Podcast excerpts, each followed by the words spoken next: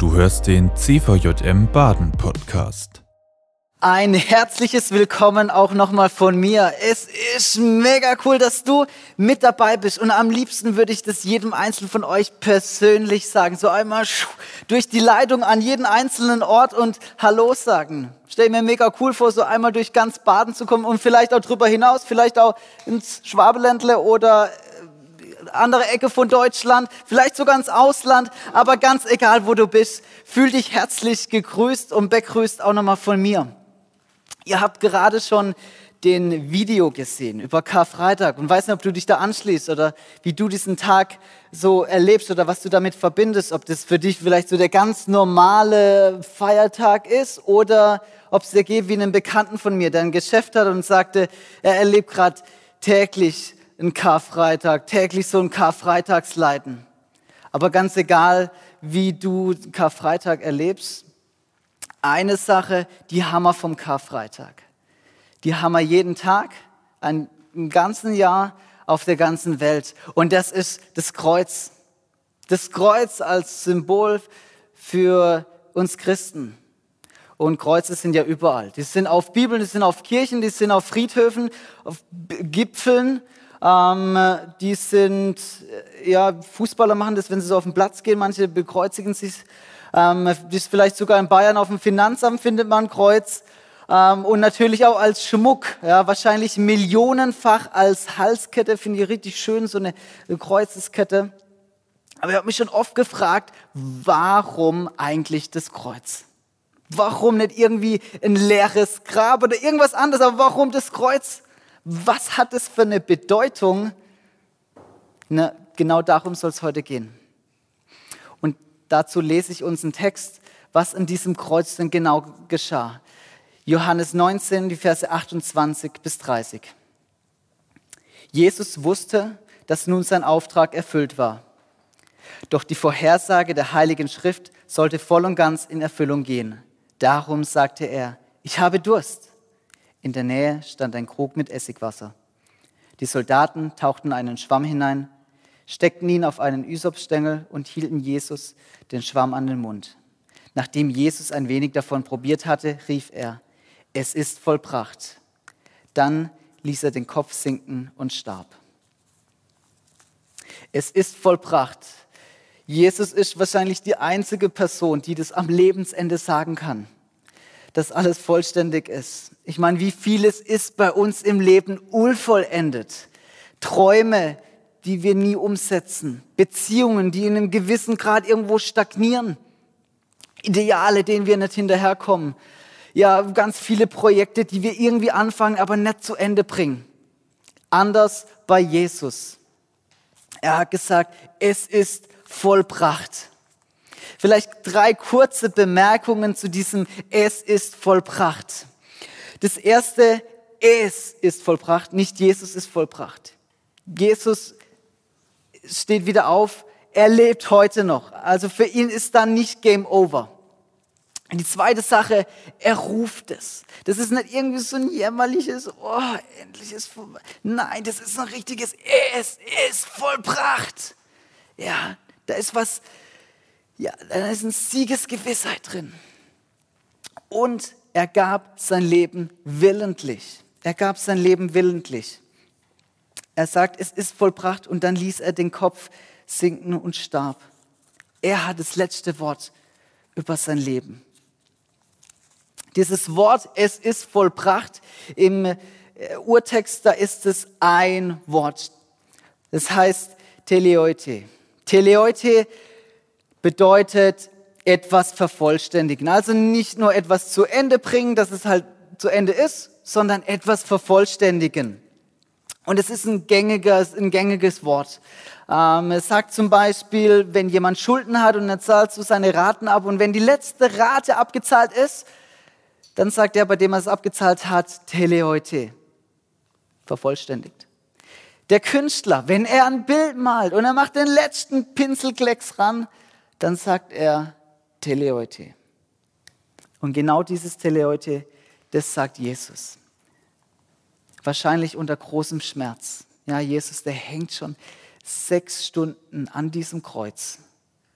und sagt unter großem Schmerz Teleoite. Und er weiß ganz genau, was er da vervollständigt hat. Er weiß es ganz genau.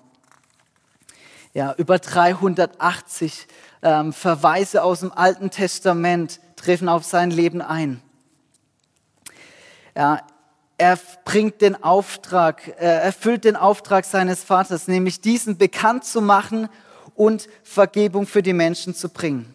Ironischerweise, als Jesus dieses Es ist vollbracht sagt und er ganz genau weiß, warum er das sagt, ironischerweise versteht keiner wirklich, was er damit meint. Ja, die Soldaten, die denken sich wahrscheinlich, ah ja, war er doch nicht so stark. Die Politiker und die Richter, ah, die sind erstmal froh, dass das Ganze jetzt mal vorüber ist und dann mal Ruhe ist.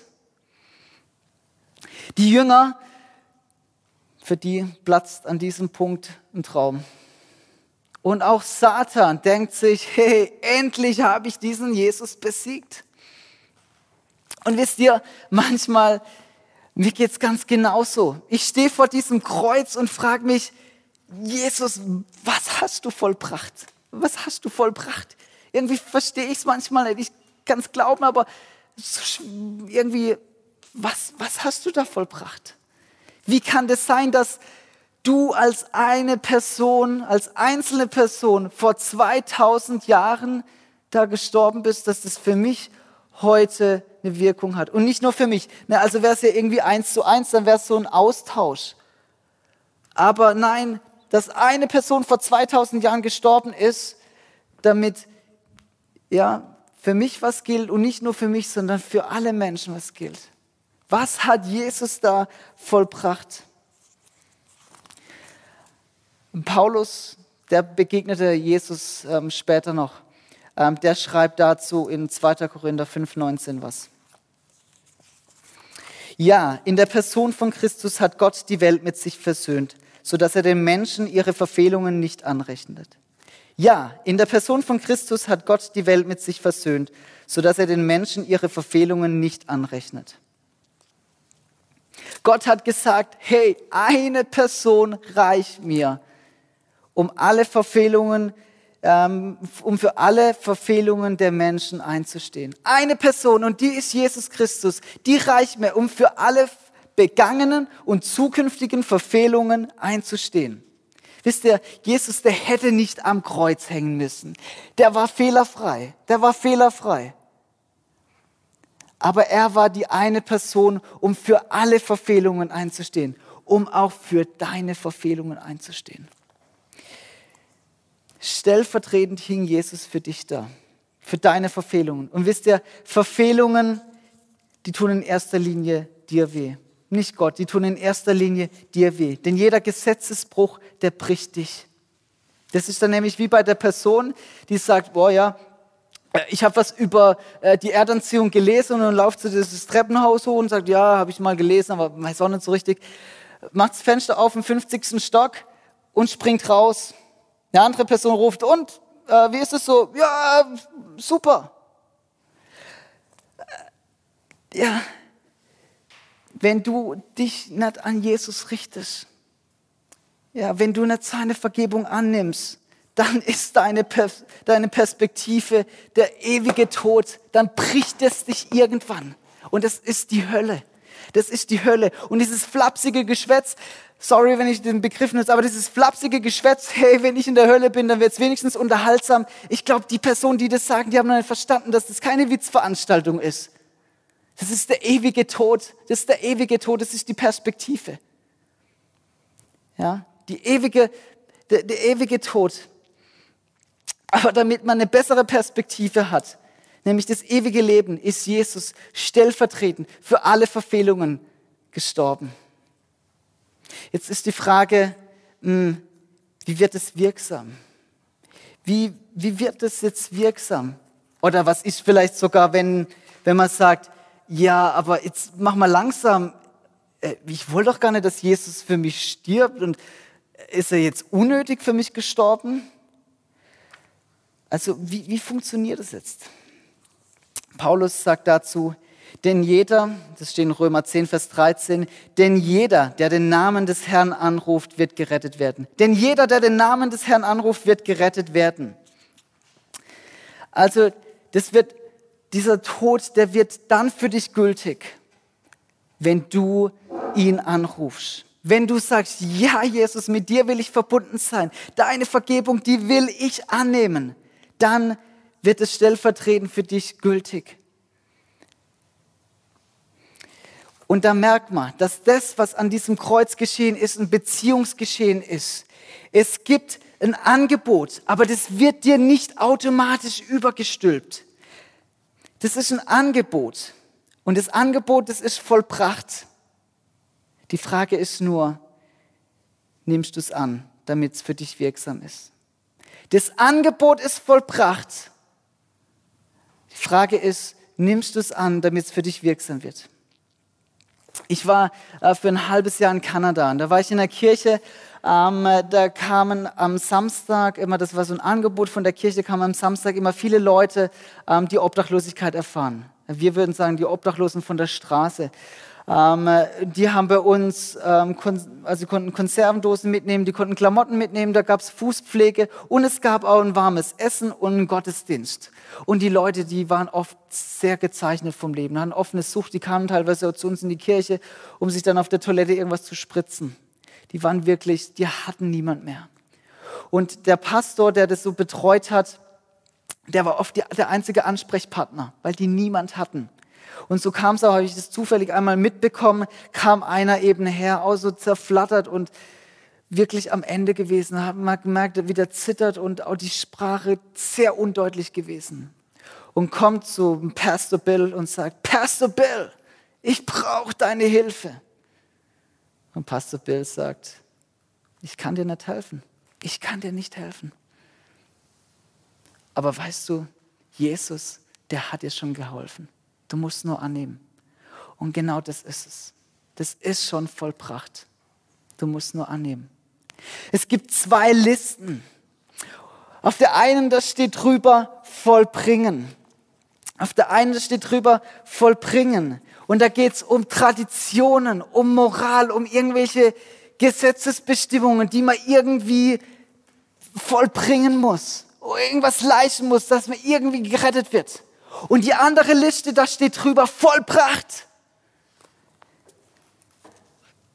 Vollbracht bereits vor 2000 Jahren. Das muss man nur annehmen.